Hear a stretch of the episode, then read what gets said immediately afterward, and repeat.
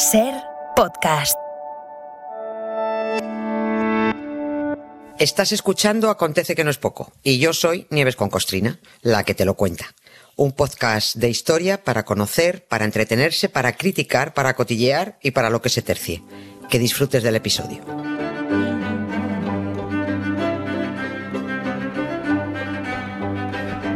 Hola Nieves, buenas tardes.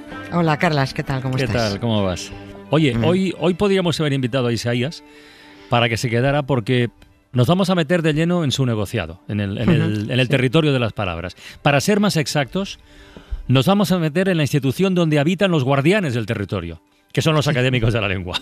Sí, tal día como hoy, hace más de tres siglos ya, nació la RAE.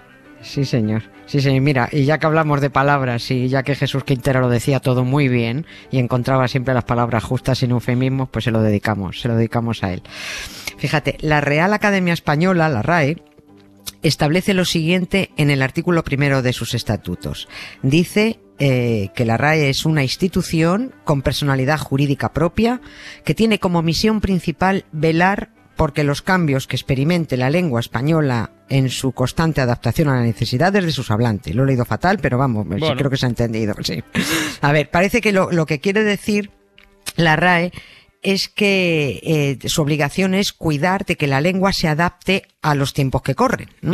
Bueno, por ejemplo, estar muy atentos para incluir la palabra selfie, porque se usa mucho, lógicamente, o para retirar la palabra cuñadez, que significa relación entre cuñados. Sí, Sí, no lo había oído nunca. Sí, No había oído nunca, de verdad. Lo han quitado, lo han quitado, ¿no? Bueno, pues como no se usa, pues eso, lo han quitado, pero cuñadez eh, existía. Y, y supongo que existe, si se usa tampoco es que se lo han retirado, pero vamos, se puede seguir usando.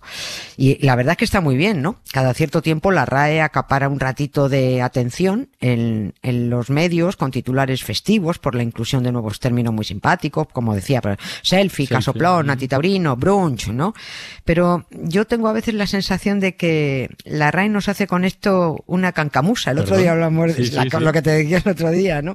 Una cancamusa significa hecho con que se pretende desorientar a alguien para que no advierta el engaño de que va a ser Mm, objeto, ¿no? O sea, una maniobra de distracción porque la verdad, los muchos señores y las menos señoras académicas de la RAE no son tan ligeros a la hora de retirar determinada terminología un poquito casposa para adaptarla a los tiempos que corren. Unos lo adaptan, pero hay otras cosas que no se molestan en adaptarlo. Así que mm, hoy vamos a meternos, al menos yo, en camisas de once varas. Ya te gusta la- esto. Sí, Ya sí, te sí. gusta, ya te gusta. Sí, sí, sí, Sí. Eh, p- por eso, pues con la excusa de que el 3 de octubre de 1714 se aprobó la Constitución de la Real Academia Española mediante Real Cédula del Repollo de Felipe V.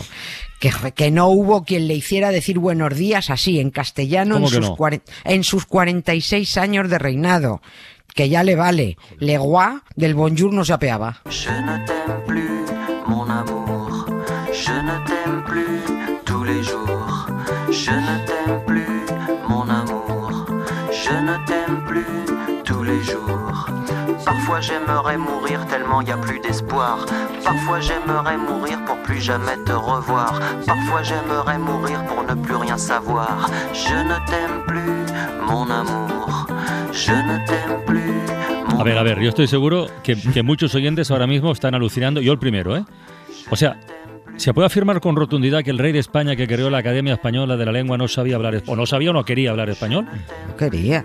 Ni papa, no le interesó nunca. Favor. No, no hablaba ni papa, ni ganas siquiera de aprender a decir papa. no quería.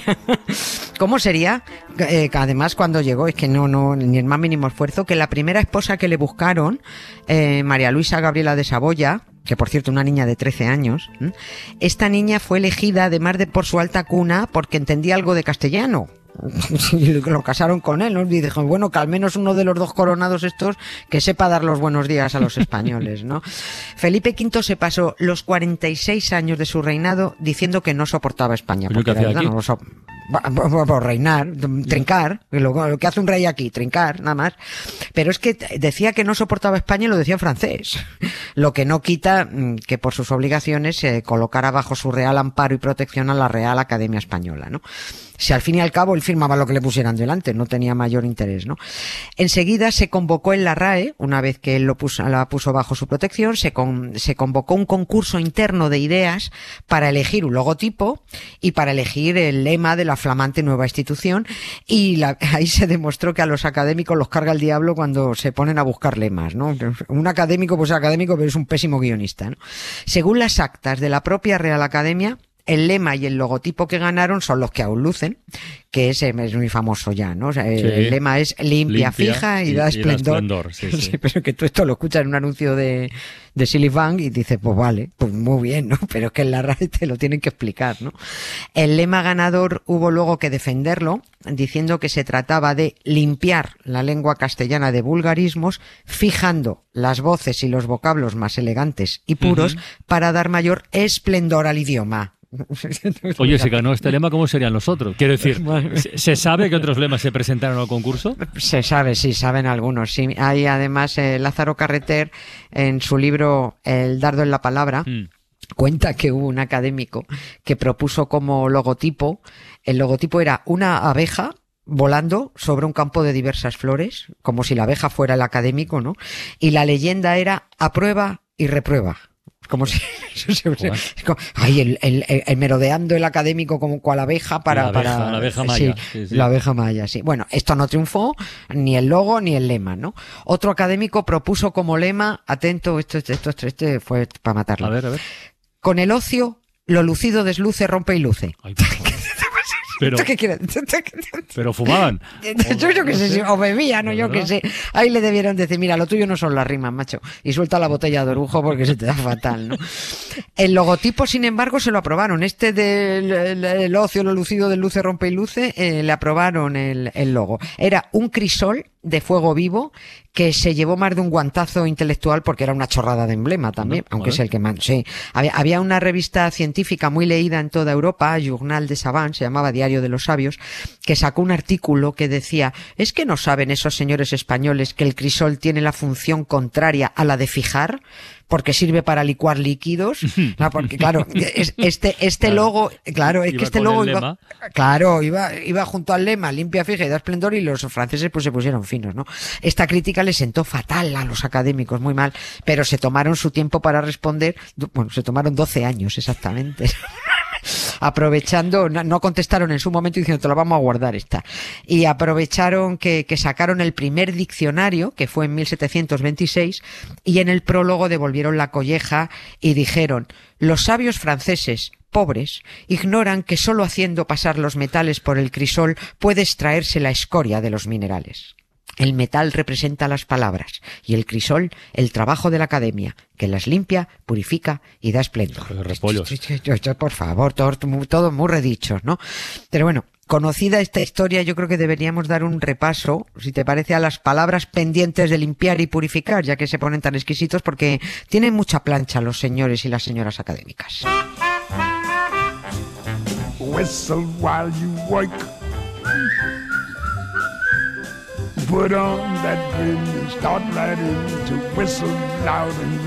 De hecho, me estoy acordando que hace pocos meses, bueno, no tan pocos, eh, los historiadores solicitaron a la RAE que retiren la acepción de reconquista que Efectivamente. dice que es la recuperación del territorio hispano.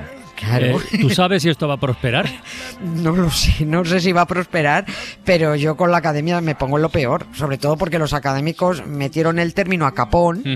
Y, a- y además ese término encaja con una ideología muy concreta sí, sí. y concretamente de ultraderecha. ¿no? Los historiadores, los historiadores serios, ¿se entiende? Dicen que eh, eso que la RAE eh, se inventó en 1936, es que, o sea, se venía utilizando de antes, pero la RAE lo mete en 1936, fíjate el año, ¿eh? Eh, eso de la reconquista no es un hecho histórico, eso era propaganda nacionalista. A la petición, además, eso para que, para que retiraran la acepción se han sumado ya historiadores de Francia, Reino Unido, México, Estados Unidos, Chile, y hace cuatro meses, que es el último dato que tengo, la verdad, los firmantes españoles eran del CSIC, del Consejo Superior de Investigaciones Científicas, y ya de 26 universidades españolas, ¿no? Ahora, ¿qué hará la academia? Pues, pues si hacemos caso de lo que dijo uno de sus presidentes, José Manuel Blecua, pues yo creo que nada. Dijo este hombre en 2015 que el diccionario no debe ser políticamente correcto, sino lingüísticamente correcto. La sociedad, dijo, hace un uso de la lengua, que es la que recoge el diccionario y no al revés. A ver, si no entiendo mal, Blecua dijo que el diccionario recoge lo que se usa en la calle, pero es que la RAE es la que ha provocado que Reconquista se use en la calle, no al revés. O sea, la gente no iba por la calle hablando de Reconquista. es una palabra que ellos colaron, ¿no? Claro, y yo no creo que la calle se dirija a las mujeres tampoco llamándolas hembras, digo yo. Y eso pone el diccionario. Hembra, mujer.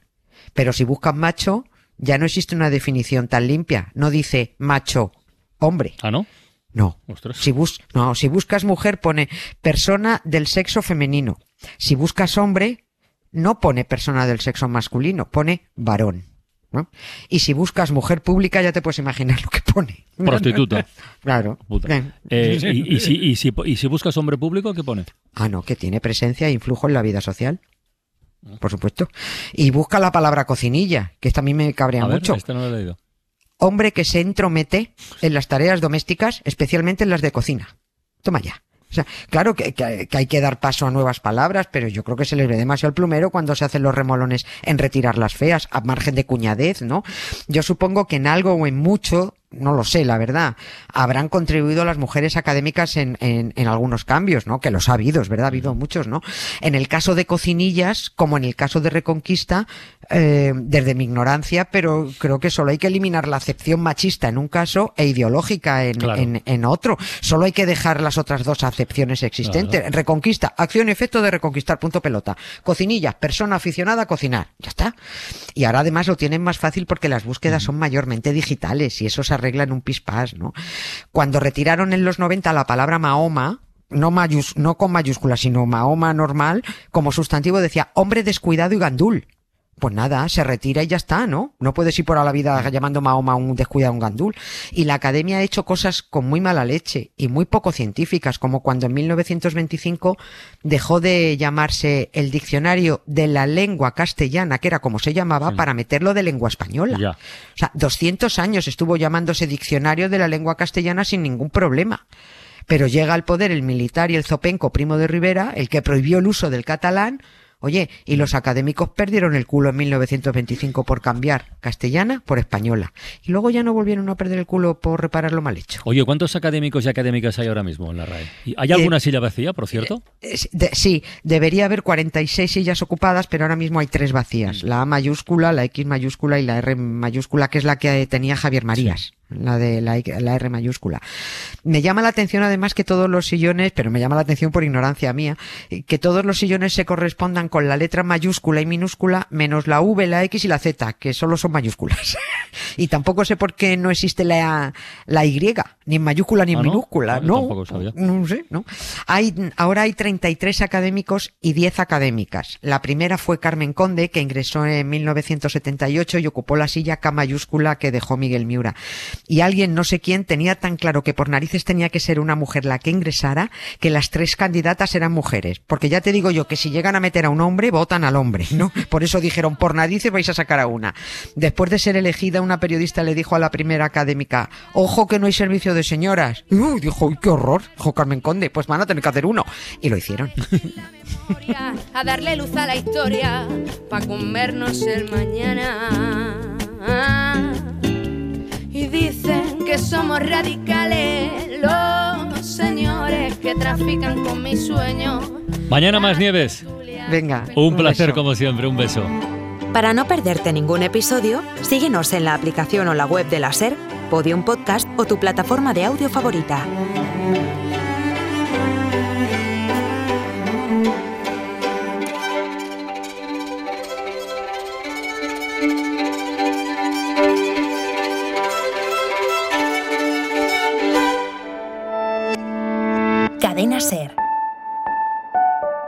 La radio.